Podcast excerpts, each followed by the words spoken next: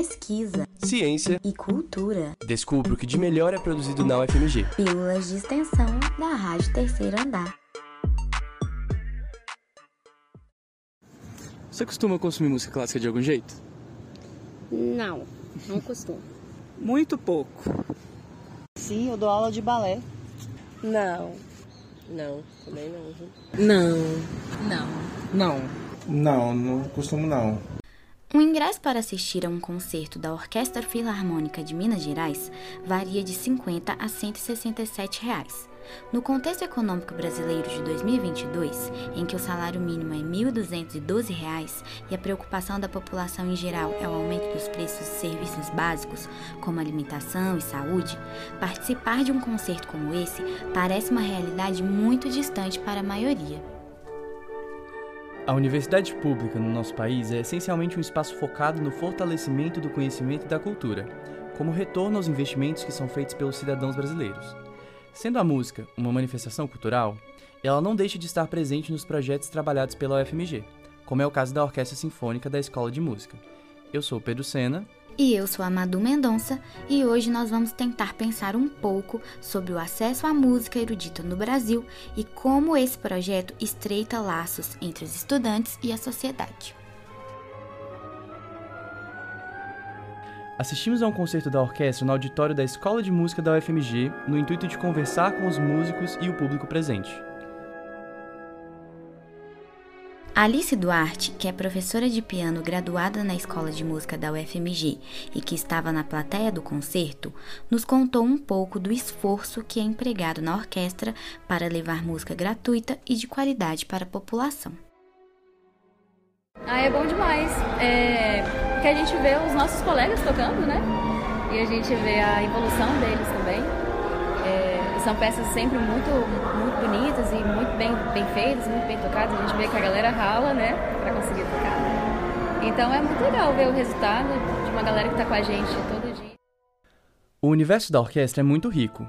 Numa apresentação, há a presença de inúmeros instrumentos que não são comuns no nosso dia a dia, como o fagote, o oboé e o tímpano, que ao serem mencionados causam até estranhamento. Dentre os inúmeros ouvintes da orquestra, conversamos com Maria de Lourdes Santos, que é mãe de uma das musicistas convidadas do concerto, e ela comentou sobre a surpresa ao conhecer o fagote, instrumento tocado por sua filha Juliana Santos.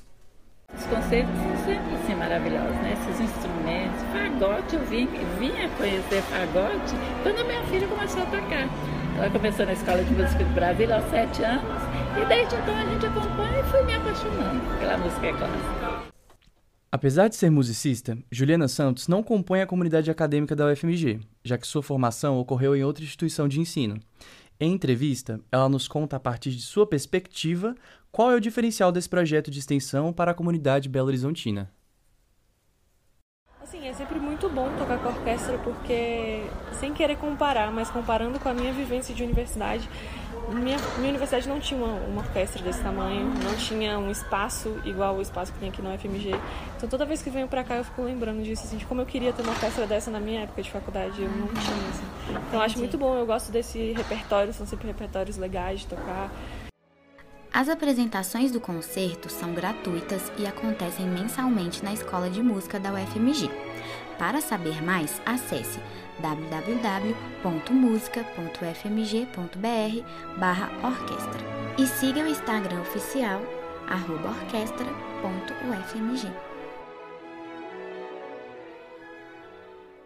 Essa pílula foi produzida e apresentada por Maria Eduarda Mendonça e Pedro Sena, sob orientação do professor Felipe Jacome e do estagiário docente Rafael Francisco.